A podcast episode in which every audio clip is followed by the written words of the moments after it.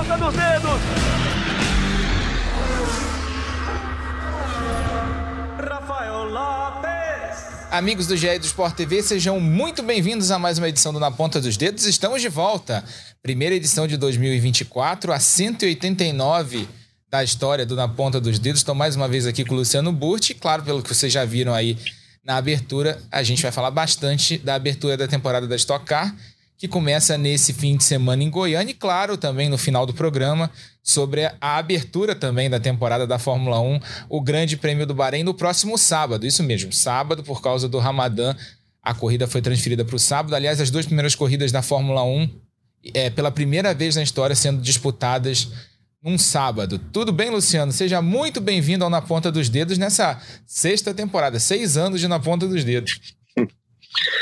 Fala, Rafa. Tamo junto mais uma vez, né, cara? Eu ia até perguntar, você já falou, eu ia falar, qual temporada é essa? Seis. Passa muito rápido, né? Passa muito rápido, então. Eu tive em praticamente todas, não todas, mas tive na maioria. E muito legal, muito legal a gente estar aqui. Mais um ano, né, meio, meio uma uma repetição por um lado, mas é verdade, um ano que promete aí algumas coisas muito interessantes, porque a Stock Car, que sempre foi competitiva, está mudando, mudando para tentar ficar ainda melhor, e a Fórmula 1 que sempre também, sempre acaba surpreendendo de alguma maneira, então acho que tem um ano legal pela frente. É, e nessa primeira parte do programa a gente tem um convidado especial, o Fernando Giulianelli, CEO da Stock Car, já é assíduo aqui do, na ponta dos dedos, esteve uhum. com a uhum. gente ano passado, na última, na penúltima, uma das últimas edições, né? Era para ser a penúltima, acabou sendo a antepenúltima do programa no fim Sim. de 2023.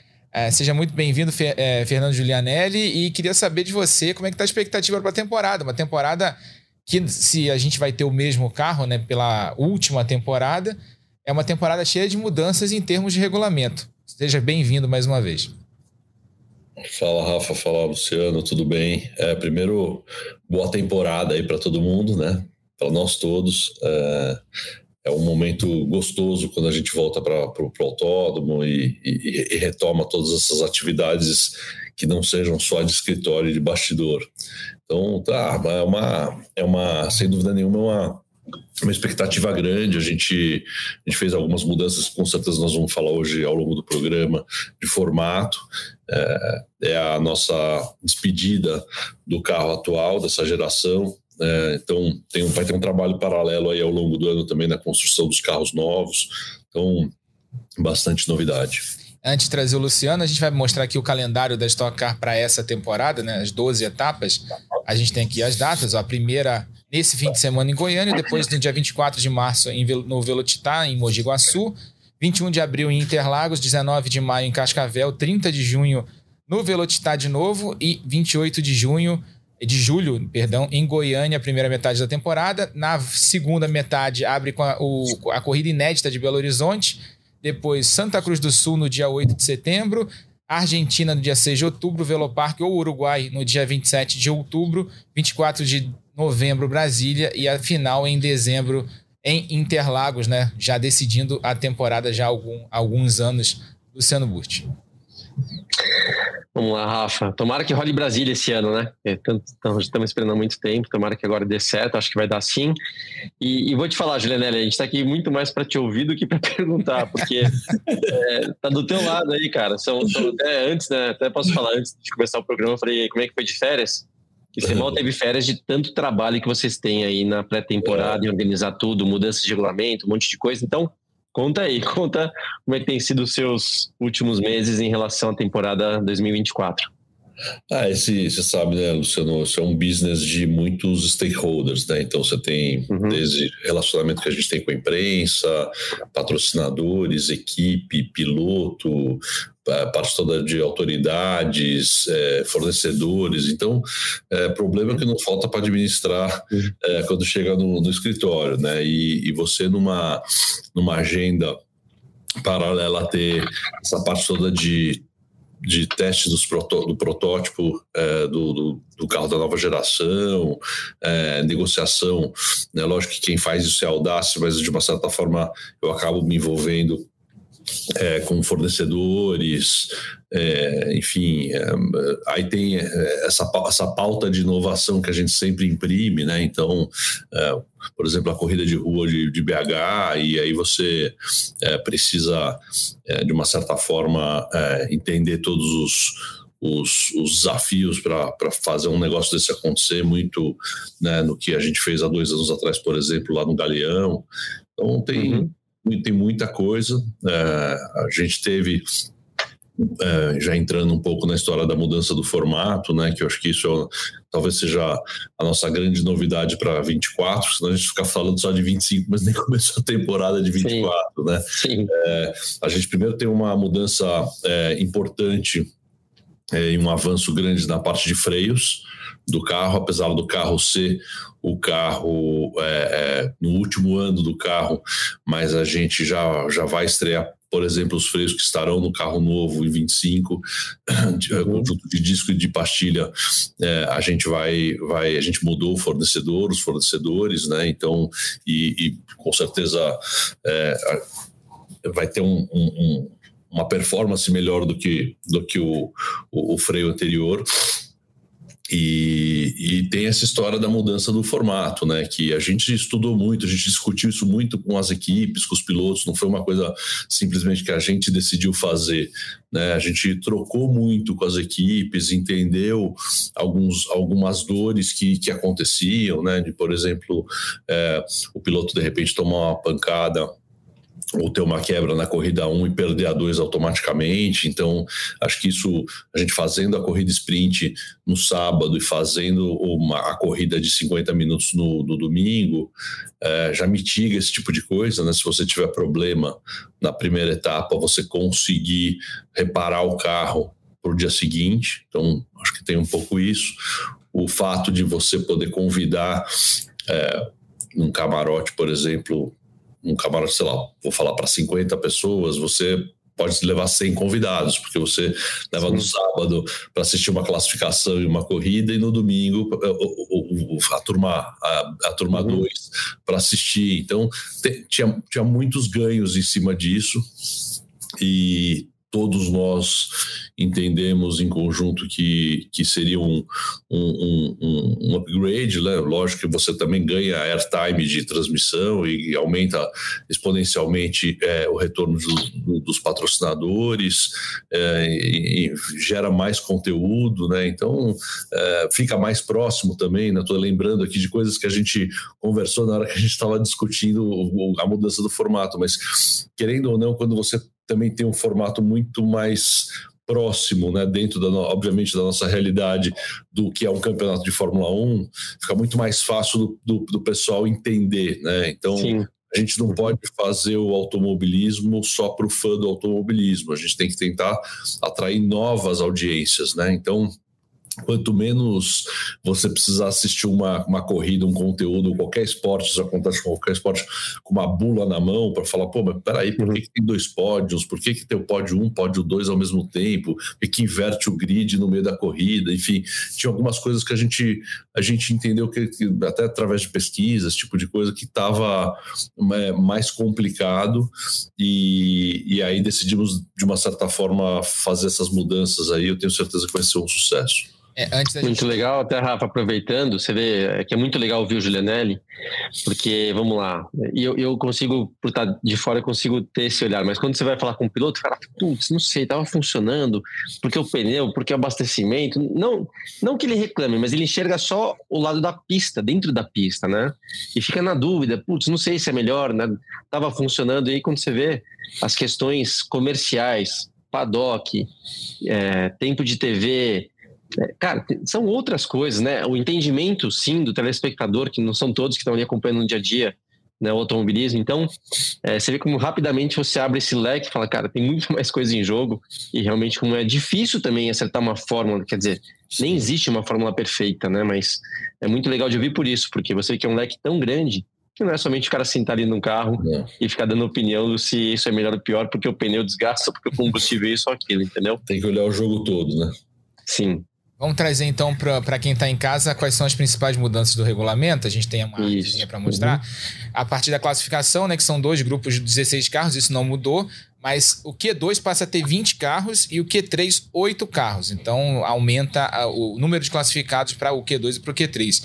Na sprint, o grid é formado pela inversão dos 12 primeiros e a corrida principal pelo, pela ordem da classificação. A corrida sprint de sábado, 30 minutos e a troca de um pneu. A corrida principal no domingo, 50 minutos mais uma volta e a troca de dois pneus no pit stop, troca obrigatória e o fim do reabastecimento. Botões de ultrapassagem e fan push, mais acionamentos por corrida, períodos mais curtos de potência extra e os novatos vão ter acionamentos extras também. Descartes, do, apenas duas provas em vez de quatro, como era até a temporada passada. A pontuação muda também, a pole segue valendo dois pontos, mas a corrida sprint passa a valer 55, a corrida mais curta valia 24 em 2023 e a corrida principal 80 pontos, valia 30 em 2023. 30 pilotos pontuam nas duas corridas, então tá aí um resuminho das mudanças de regulamento para essa temporada e até trazendo o, o Fernando para a conversa de novo, né? Ele falou um pouco do lado comercial. No lado esportivo vai mudar bastante também, né? Porque você é, diminui um pouco a importância da pole em termos de pontos, né? A, a porcentagem de pontos do fim de semana da pole diminuiu. Em compensação, para a corrida de domingo, a pole vai ser extremamente importante para o piloto, né? que conseguir essa pole no, no sábado, na manhã de sábado. É, e a gente também, uma outra coisa que, que a gente resolveu fazer, os 30 é, pilotos pontuam, né? Porque a gente não quer que, no, de repente, na sprint, alguém guarde um pouco o carro para ter mais pneu, por exemplo, do que os outros na, na corrida do domingo. Lógico, cada um vai ter a sua estratégia, né? E, isso a gente não controla, mas é, era um pouco que, que, o Luciano até falou na, na, na, passagem, né? A gente tem que olhar o todo. Né? No fim, a gente não pode esquecer que isso é uma plataforma de entretenimento é, através do, esporte, do motorsports. Então, se a corrida ficar chata de assistir, se virar uma procissão de carros, né, com certeza a gente não vai atrair novas audiências, não vai engajar, e, e esse é o papel que a gente tem aqui de crescer o esporte. Então, é, tudo isso de uma certa forma é, é, bem bem pensado e discutido, né? O, o fato, por exemplo, é, não dá para a gente querer que um, um, piloto, um Hulk, que, por exemplo, a gente tem, se não me engano, esse ano vamos ter três hooks no, no grid, é, que ele tenha as mesmas chances que um, sei lá, um Daniel Serra, um Ricardo Maurício, que está aí com esse, andando com esse equipamento há 15 anos. Né? principalmente numa categoria que você não, não tem é, muito treino permitido, né? Então, então assim, gente, de uma certa forma você tem que criar algum tipo de handicap, não é que a gente que a gente quer também desequilibrar o jogo. Então, é, tem que olhar o negócio todo, né? tem que sentar na, na cadeira, na, na, no lugar do piloto, tem que sentar no lugar do, do, do, dos donos das equipes, dos mecânicos, o tempo que eles vão ter para reparar o carro, o que, que, mitiga mais acidente, isso mexe em orçamento, enfim, você vai pegando cada assunto e, e, e, e vai destrinchando, e, aí você tem que montar um formato que faça sentido para o negócio todo, para todas as partes aí. É, e uma. Vai lá, Rafa, você perguntou alguma coisa? Não, e, e era só para a gente trazer, né, Luciano? A gente estava conversando até ontem pelo, por mensagem, né? Porque saiu o uhum. RPP, até com uma antecedência em comum, a CBA já liberou o RPP para para Curitiba, para Goiânia, RPP é o regulamento da prova, né? O regulamento particular da prova. Da prova. Só para o ouvinte que não conhece os termos da, da uh, que a gente fala aqui no, nos bastidores. É, e são 70 acionamentos da, do botão de ultrapassagem previstos para o fim de semana, e fora os, os cinco que seriam extras para o fan push e mais os cinco que seriam extras para os novatos. Né? Então você pode ter até 80 acionamentos é, do fan push. Pode parecer muita coisa, né? a gente estava até debatendo isso ontem, mas como os acionamentos são mais curtos, você pode acionar até dois botões ali seguidos é, para defender uma posição, para tentar um ataque. Então é, não é tão absurdo assim esse número, né? Até ano passado eram 13, 14, 15 acionamentos, mas o acionamento era mais longo e tinha um intervalo, né? Que você não podia acionar o botão de ultrapassagem. Então mudou isso para esse ano, são 70 previstos para essa etapa em Goiânia. E a gente tem. Lembrando que, como bem disse o, Fernando, a, o airtime, né, o tempo das corridas aumenta. Né? Era, ano passado eram duas de 30, era uma hora no total, agora uma de 50 e uma de 30, então uma hora e 20 no total. Então a gente tem 20 minutos a mais de corridas é, no fim de semana. É, fala, Luciano. Não, basicamente, Rafa, bom, é bom você também destacar o que você falou, porque sim, a gente conversou a respeito. E, é, e é muito que eu vou falar, né? Perguntar para o Julianelli, mas eu, eu, também, obviamente, sei um pouco disso. Porque por mais que você pense, por mais que você até simule e tal, chega na hora H, né, na prática, é, pode ser bem diferente. Então, as equipes já são macaco velho, os pilotos mais ainda, então acabam contornando ali algumas situações que até quem está prevendo, quem está criando essas alternativas para a corrida ficar mais emocionante, às vezes não dá tão certo, porque acabam contornando isso de alguma maneira, né? Então, queria saber de você, Julianelli, se vocês estão abertos e preparados para, de repente, após algumas etapas, fazer alguma mudança, porque, como eu falei, não, não é demérito nenhum, né? É, caso não, não dê tão certo quanto esperado, de ter que mudar. Como é que vocês estão em relação a isso? Não, a gente está super aberto, a gente não tem problema nenhum se, se a gente, de uma certa forma, chegar à conclusão que não funcionou ou que não surtiu uhum. o efeito que a gente gostaria em pivotar e, e, e, uhum. e resolver isso. É, acho que hoje a gente está num mundo que é always, always learning, né? Se aprendendo uhum. sempre. É, não, não, não, tem problema nenhum se precisar. É, a gente nesse caso do fanpush, que a gente discutiu bastante aqui, de uma certa forma, às vezes era meio óbvio que ah, um aciona numa reta, o outro vem acionando a outra, então fica um negócio mais, de uma certa forma, engessado do ponto de vista de estratégia. Agora uhum. que você tem esses acionamentos mais curtos, né, é, você pode, por exemplo, sei lá, de repente num, num miolo, numa, numa parte mais curta, poder acionar. Então, a tendência, né, não estou falando que isso vai acontecer, mas todos Isso. nós chegamos, chegamos a, a, a, uhum. a, conclusão que a tendência é que a corrida fique mais bonita, mais pegada e que você crie mais é, diferentes estratégias, né? se, é, se, se, esse é o ponto para ser colocado. Mas se a gente chegar e olhar e falar, olha, não funcionou, ficou, ficou estranho, uhum. alguma coisa assim, né? por isso que a gente coloca isso em RPP, porque a gente tem a a oportunidade de, de fazer é, os ajustes necessários é, prova a prova. Ótimo, né? E até para deixar claro, eu, eu, pergunto se estão abertos para mudar, e você já respondeu, né? Porque não é que eu acho que vai dar errado, não, mas ao mesmo tempo eu não tenho certeza se vai funcionar, porque na prática, uhum. É só na prática mesmo que vai conseguir ver o formato, é, vai conseguir é. ver a reação dos pilotos. Eu concordo, né? Era muito óbvio, eu, eu cansei em narração, falar, ó, pode esperar que na próxima reta o Daniel Serra vai conseguir passar o Isso. Bruno Batista. Porque é. a gente já sabia, é verdade. É. Mas é. vamos ver, né, cara? Tomara que dê certo, mas é só na prática que a gente vai conhecer esse vida de vocês um pouco. é, é, mas, mas ótimo, ótimo, Sim. porque melhor coisa é que não seja previsível, né? Quando se torna previsível, é. É, perde um pouco a graça. A grande verdade é, é essa. Sem dúvida. E são acionamentos de 5 segundos. Até para perguntar, eu fiquei curioso, estava pensando em como poderia acionar de forma diferente é, essa questão do botão de ultrapassagem com, esse, com essa duração menor. Até perguntar para o Luciano: Luciano, você acha que numa retomada de velocidade, por exemplo, numa curva em que você precisa de mais força para empurrar o carro, de repente o piloto pode usar isso numa retomada de velocidade no início de uma reta ou eu estou viajando muito? Rafa, sem dúvida, você, onde você mais ganha é em, em aceleração. Né? Em aceleração você ganha mais do que o carro já tendo uma velocidade relativamente alta na reta, você vai ganhar sem dúvida. Mas é no, é no momento de aceleração que onde você mais ganha por conta de uma relação peso-potência. Você tem que fazer tudo aquilo ir para frente. Então, sim, na aceleração você, que nem o Gênero falou, uma questão de miolo, né? Vou dar um exemplo aqui, sei lá, a gente vê ali Interlagos, né? Para quem lembra, o Pinheirinho e Bico de Pato, né? Que é um ponto de ultrapassagem. De repente ali é um lugar que dá para usar, né? Por exemplo. Uhum. É... Mas Rafa, estou falando aqui também do, do, da teoria, um pouco do óbvio. Agora na prática, cara, precisa ver se isso realmente vai acontecer. Então, não tenho certeza. Tô, respondi, é, falei, mas não respondi exatamente, tá? Porque é só na prática mesmo que a gente vai ver. Eu queria saber se a lógica estava certa, então pelo menos eu pensei corretamente. Não é um, não é um absurdo sim, que eu estava pensando.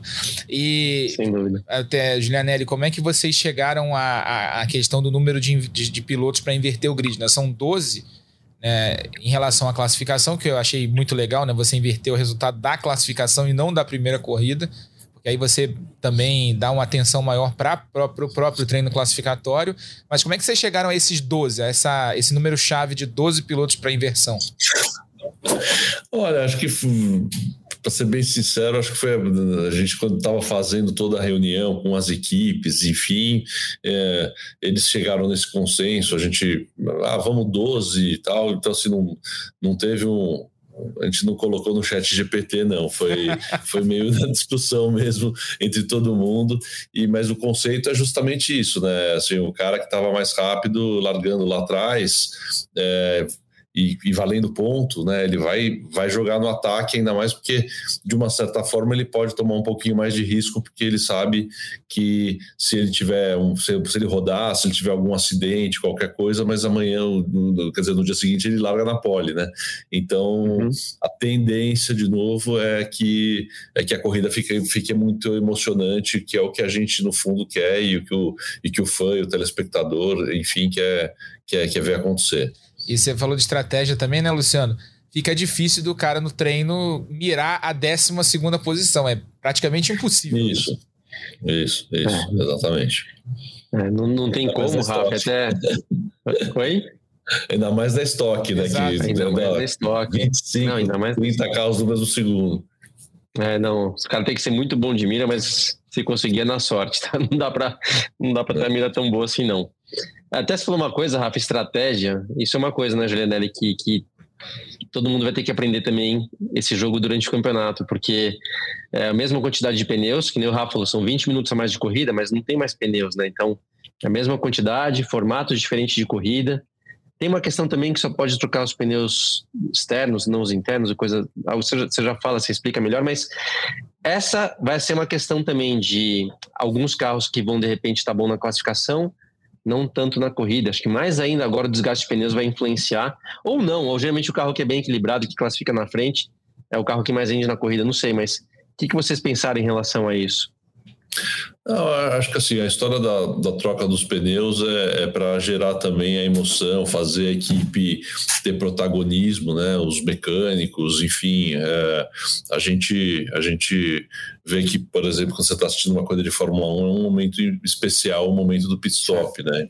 E, então a gente sempre olha é, com esse ponto de vista, lógico, que a gente tem que, de uma certa forma, a gente até chegou a discutir em algum momento de, de trocar quatro pneus, conversamos com as equipes, eles acharam de uma certa forma perigoso, porque existem alguns autódromos que não têm largura suficiente, que isso poderia colocar uhum. os mecânicos em risco no, né, de, de atropelamento, esse tipo de coisa.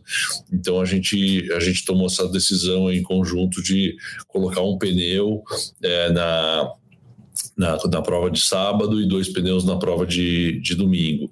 E também uma outra coisa que a gente fez foi é, eliminar a obrigatoriedade de, de reabastecimento para, obviamente, mitigar um monte de coisa, né? desde mitigar é, um eventual problema de, de fogo, é, até mitigar é, manuseio de combustível com carro quente é, e, e, e, também tirar uma, uma possível falha de, de julgamento, né? É, de, porque tinha que esperar terminar de abastecer para poder encostar na, na porca do, do, das rodas para fazer a troca de pneus. E, cara, isso é humanamente impossível. Você vê lá, de repente, 32 carros entrando ao mesmo tempo, com quatro rodas, com o mecânico fica a meio centímetro da, da, da, da porca da roda, esperando o momento que pode ou que não pode, aí começa aquela Sim. discussão, não, encostou na porca antes de, de, de desplugar o combustível, não sei o quê. Então, tudo isso é, é, a, gente, a gente, de uma certa forma, tentou é, minimizar variáveis, né? Então, eu, outras coisas também do ponto de vista de regulamento técnico, de fazer o, o, o fundo do carro ser, ser todo fechado, né? Para evitar alguns eventuais trabalhos é, no limite do regulamento e começar, ah, porque o carro de um está mais alto, o outro não está, um tá, fez um fluxo de, de ar aí passando, é, deixando o ar mais limpo. Você sabe, vocês sabem bem como é que Sim. isso funciona, né? A gente obriga, eu falo, tem, tem 500 caras pensando nas equipes de como podem lógico que jogar nas quatro linhas, mas bem em cima da linha, e dois, três para fiscalizar. Né? Então, Uhum. Então a gente a gente olhou bastante tudo isso sempre discutido muito com as equipes de como que a gente a gente pode cercar tudo isso para para não ter é, para ter menos problema possível. Né? Acho que a, conversa é essa, é mitigar, mitigar, mitigar discussões. Ótimo. Então a gente vai ver agora pilotos e equipes para a próxima temporada. A gente também tem outra arte aqui para mostrar. Vamos, vamos botar na tela. Na RC seguem Daniel Serra e o Ricardo Maurício. Na equipe Amateis, Thiago Camilo e César Ramos. São os pilotos aí das, das equipes principais. Na RCM, Ricardo Zonta e Bruno Batista na Amateis Vogel, da equipe do atual campeão Gabriel Casagrande, e o Lucas Forest também permanece a mesma dupla para essa temporada. Na Poli Motorsport, a primeira mudança, Júlio Campos ao lado do Atila Abreu, e na KTF Racing, o Guilherme Salas ao lado do Zezinho Mudiati, que estreia na temporada campeão da atual Stock Series. É, TMG com Felipe Massa e Rafa Suzuki, que também chega na equipe, e a BFMR Mateis com Felipe Fraga e Alan Kodair também sem alterações. Na Full Time Sports, o Gianluca Petekoff e o Arthur Leist, outro estreante para essa temporada.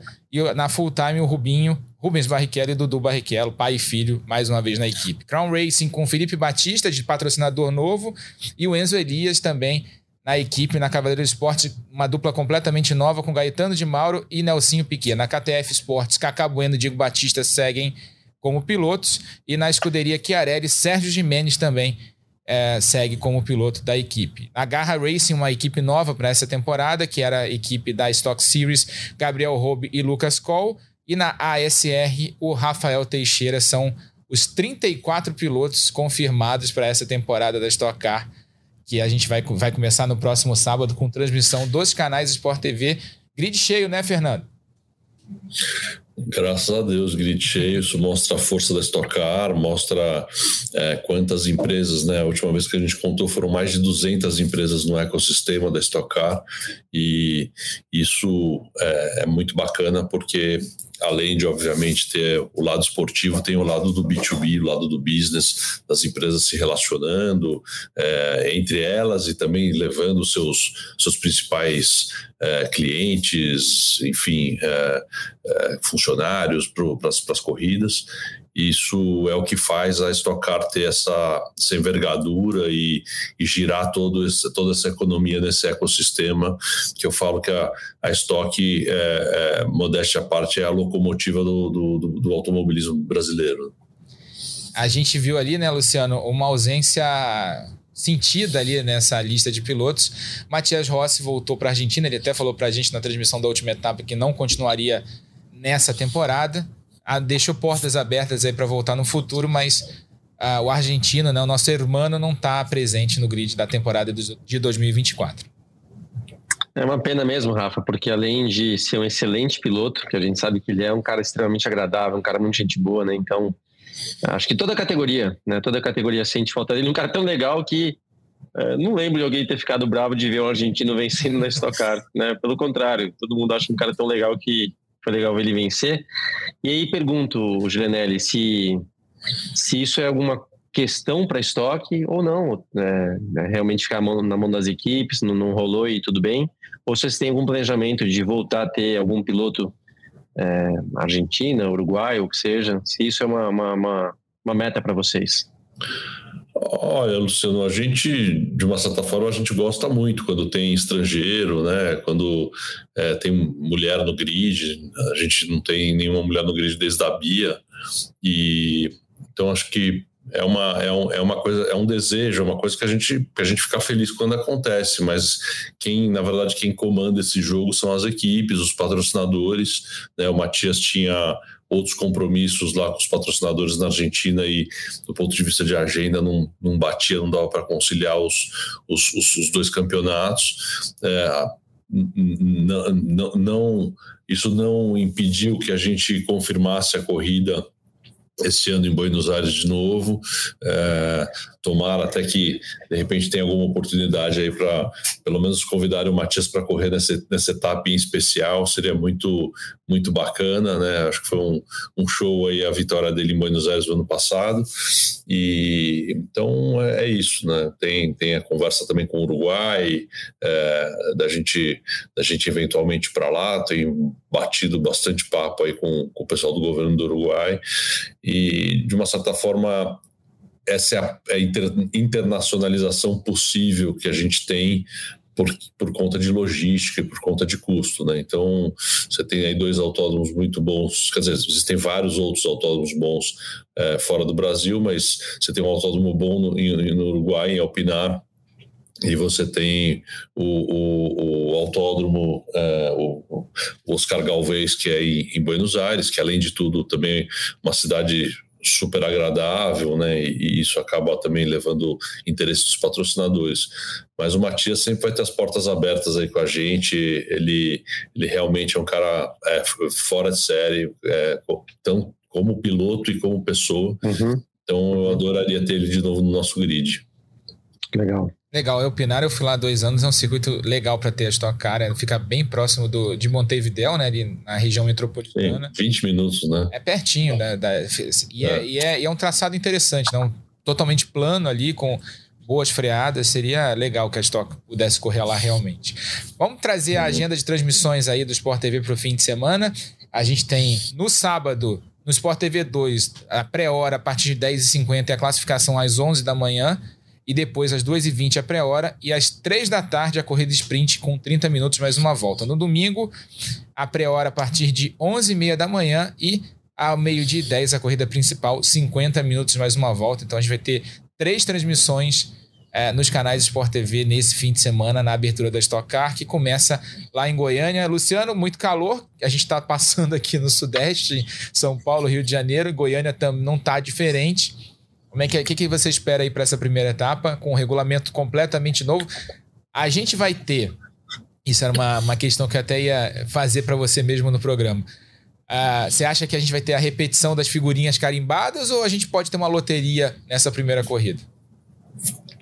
Vamos lá. Primeiro para falar da questão do, do calor também, tá? É, a gente sabe que a estoque passou, né? Imagina, mudança de carro, não vou lembrar exatamente se foi o carro anterior, esse carro atual. Esse, quer dizer, esse carro realmente atual, nem, não pilotei, mas pelo menos a, né, a base mais desse carro atual é parecida com o anterior.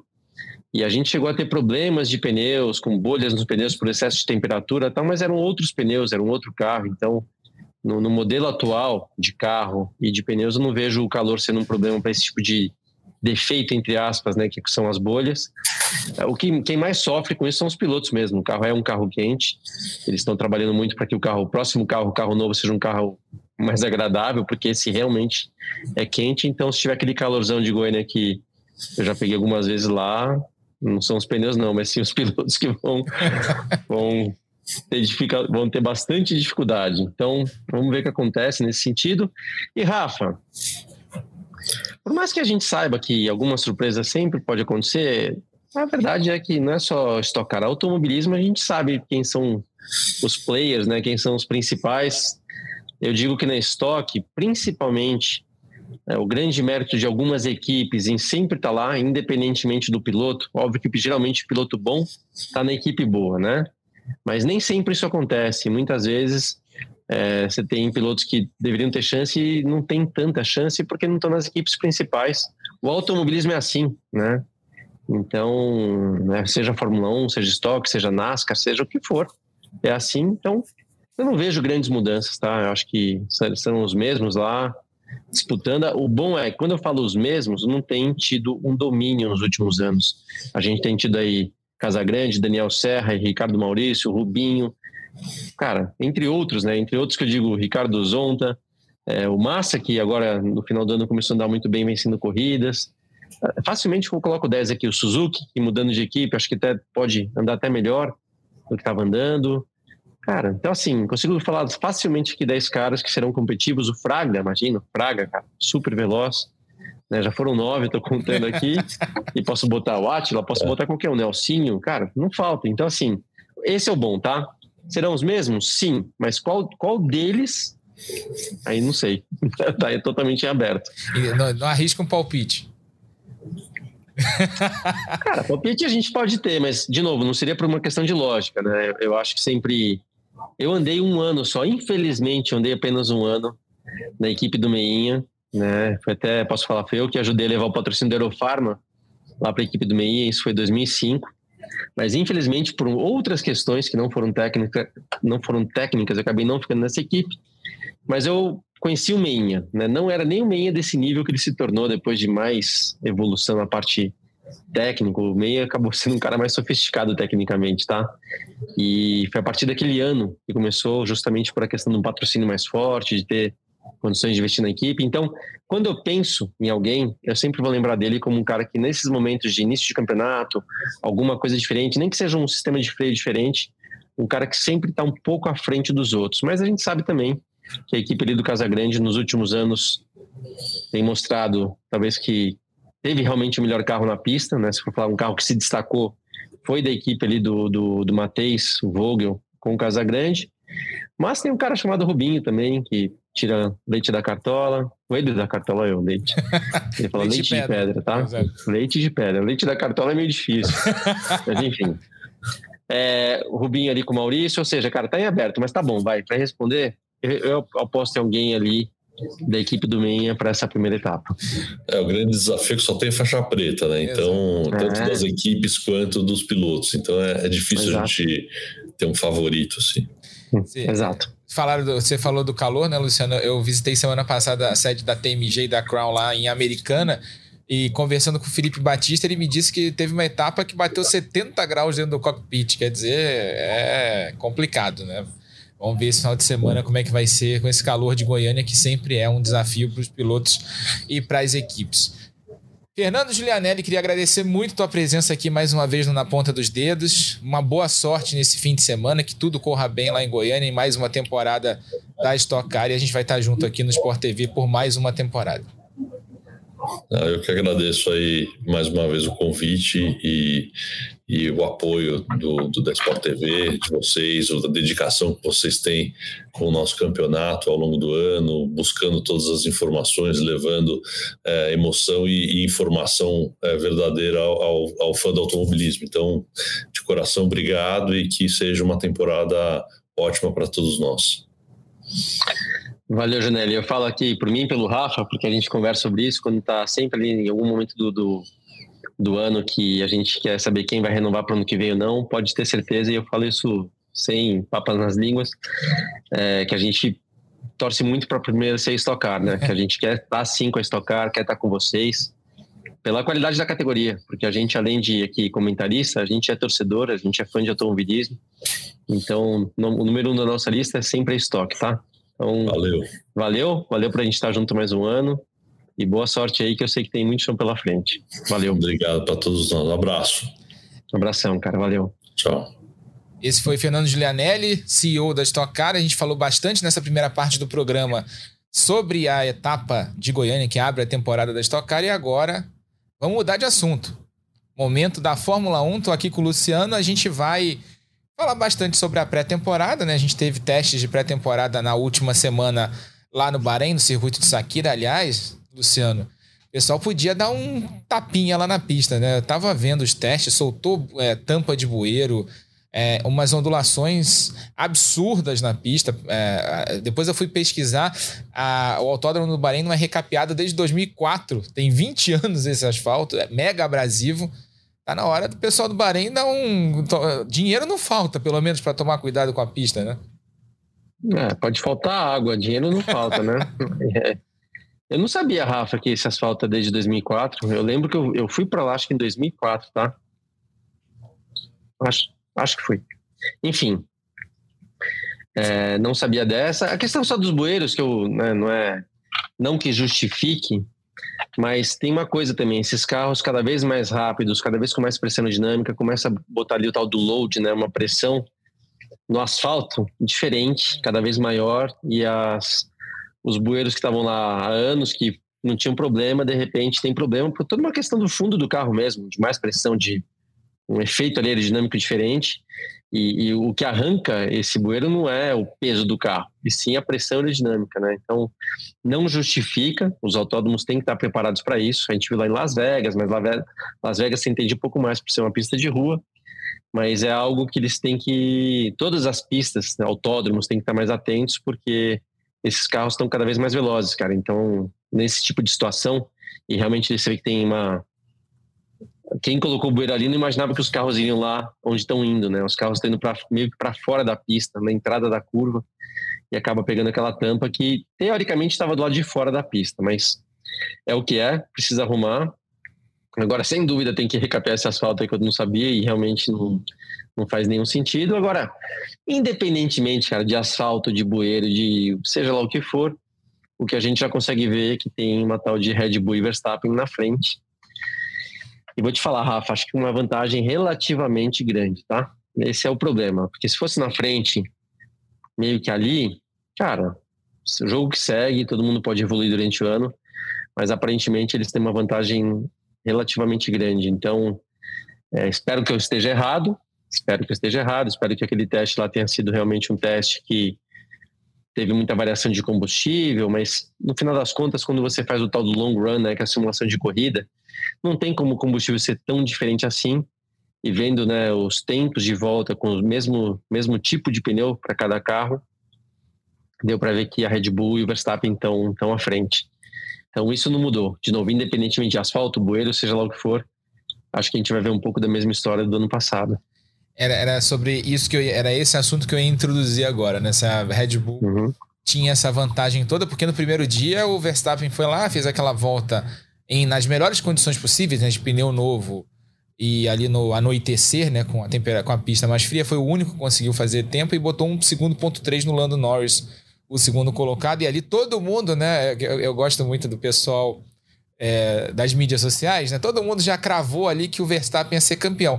Não que ele não vá ser, né, mas assim, é, cravar, é, cravar isso pelo primeiro dia de teste é um pouquinho de exagero. O que está sendo não, estimado não. é que a diferença da Red Bull, da RBR para as outras equipes, pra, principalmente para Ferrari e Mercedes, que vem ali no segundo pelotão, né, na briga ali pela segunda força, é de 3 a 4 décimos, né, é o que está sendo falado lá fora. Em ritmo de corrida é por aí também, isso em ritmo de, de classificação e em ritmo de corrida, mas se falou que tanto a Ferrari quanto a Mercedes também não andaram a 100%, então a gente tem que aguardar para ver qual vai ser a distância real na primeira corrida. Claro que também a, a, a RBR pode não ter andado a 100%, que eu acredito também que não andou.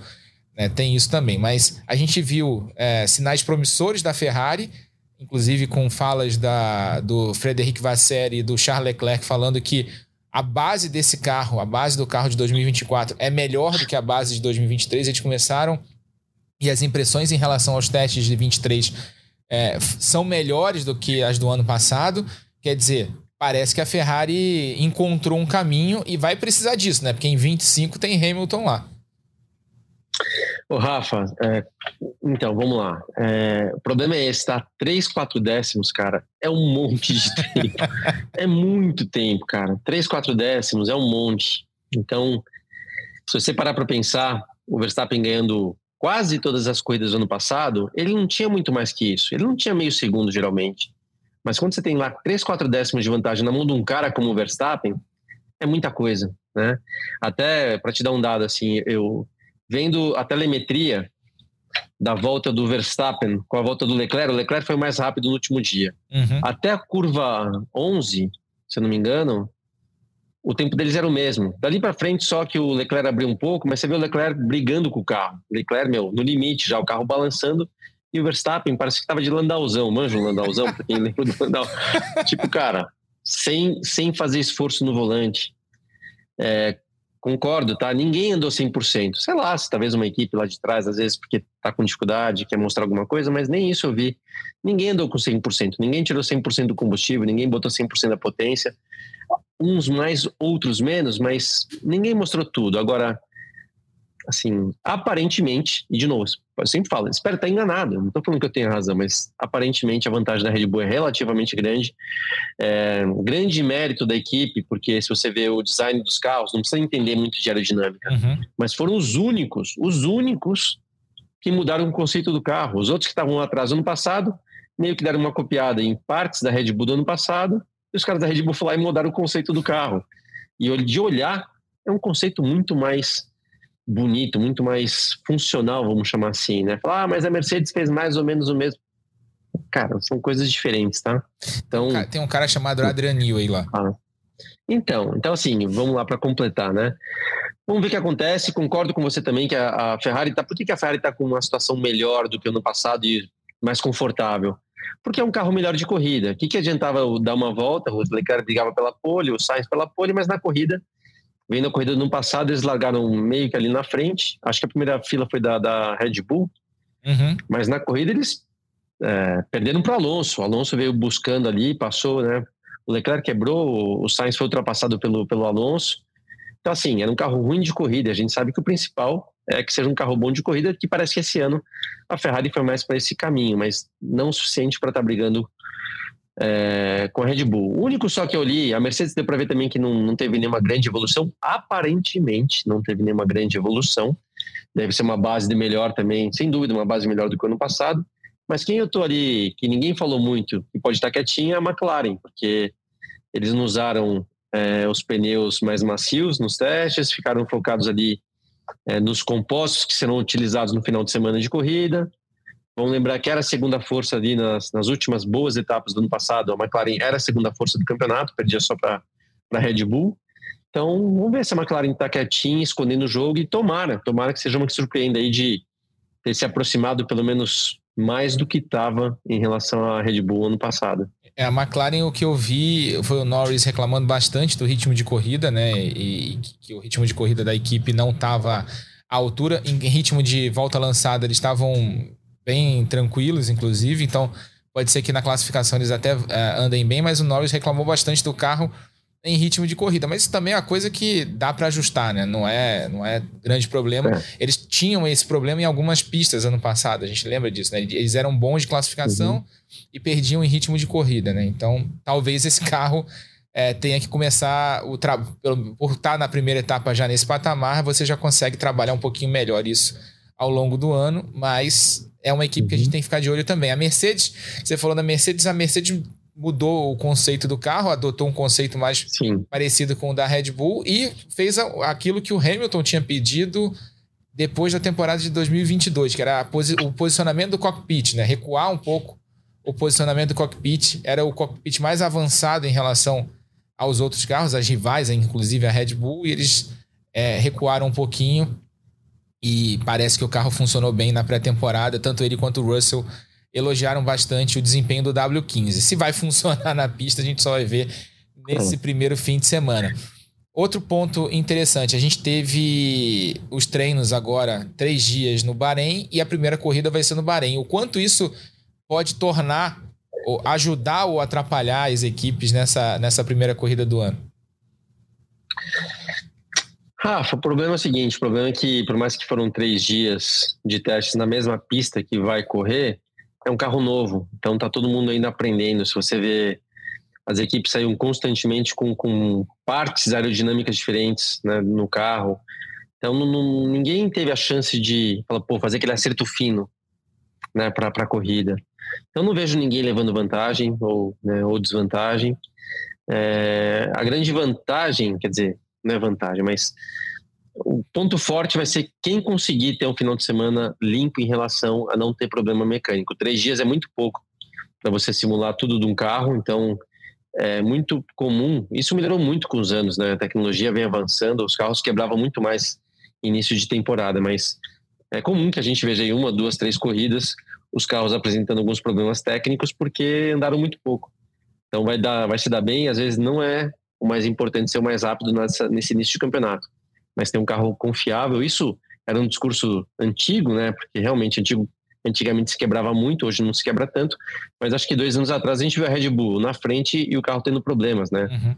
Então eu lembro que, que, perderam corridas por conta de problema mecânico. É, ou seja, está em aberto, tá? Não, não vejo ninguém tendo vantagem por esses três dias de teste no Bahrein. É, e, e, e, poucas equipes tiveram problemas, assim, é, nos testes mesmo, né? A gente teve... O que é ruim, tá? É, pensando no... o que é ruim por um lado. Pensando na temporada é ruim.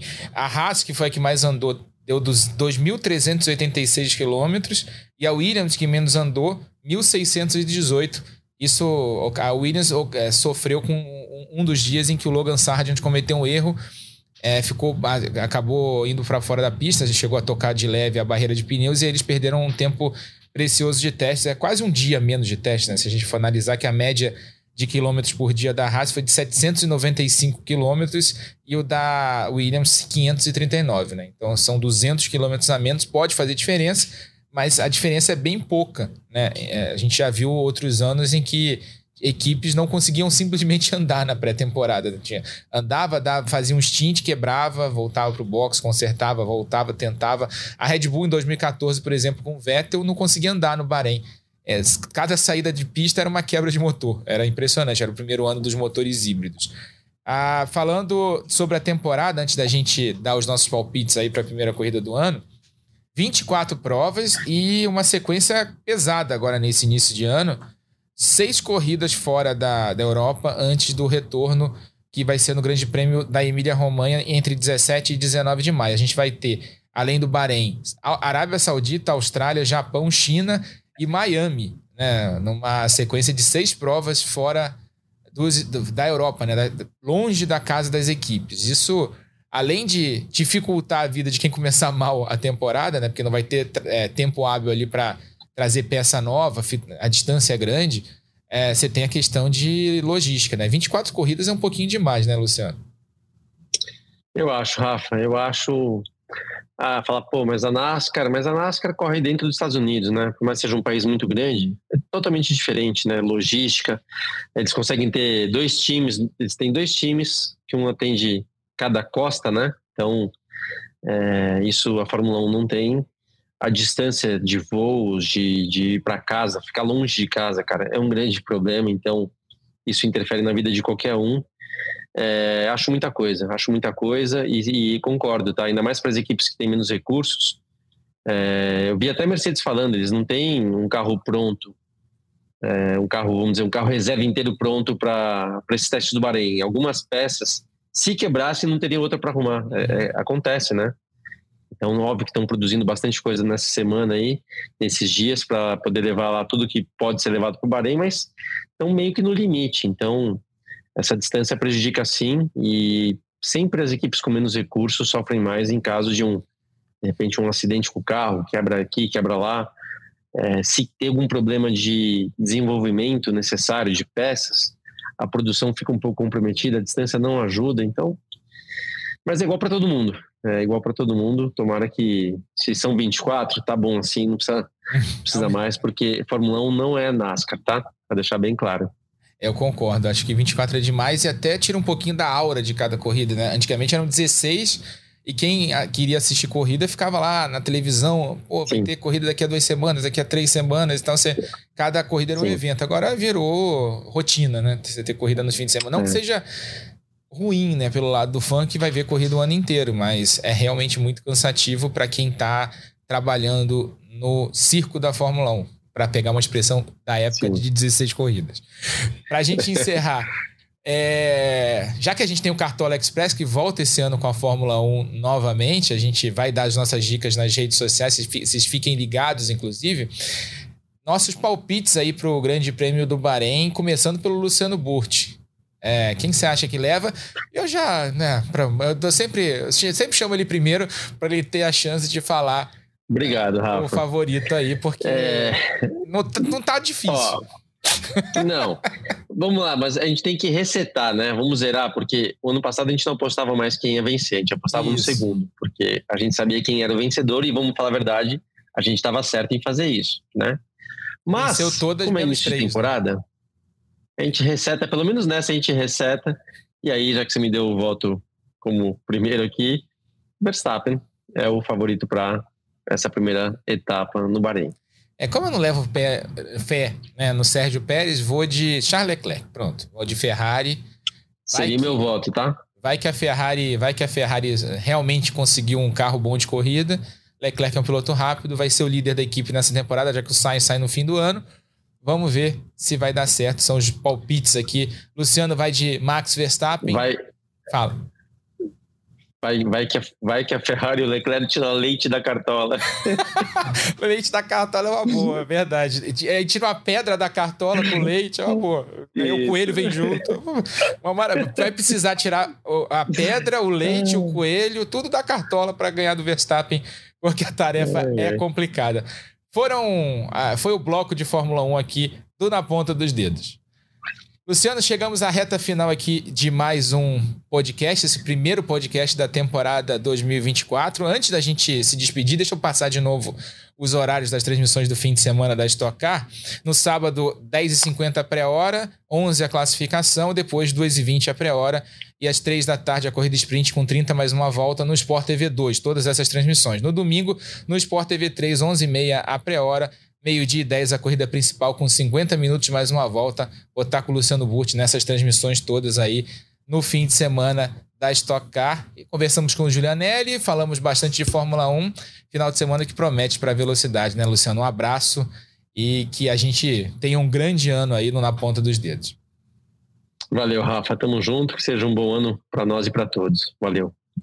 E você já sabe, né? Você assiste as corridas da Stock Car no Sport TV 2 e no Sport TV 3. E lembrando que esse podcast tem a produção do Lucas Sayol, a edição do Maurício Mota e a gerência do André Amaral. Velocidade nos canais Globo, emoção na pista. Na ponta dos dedos!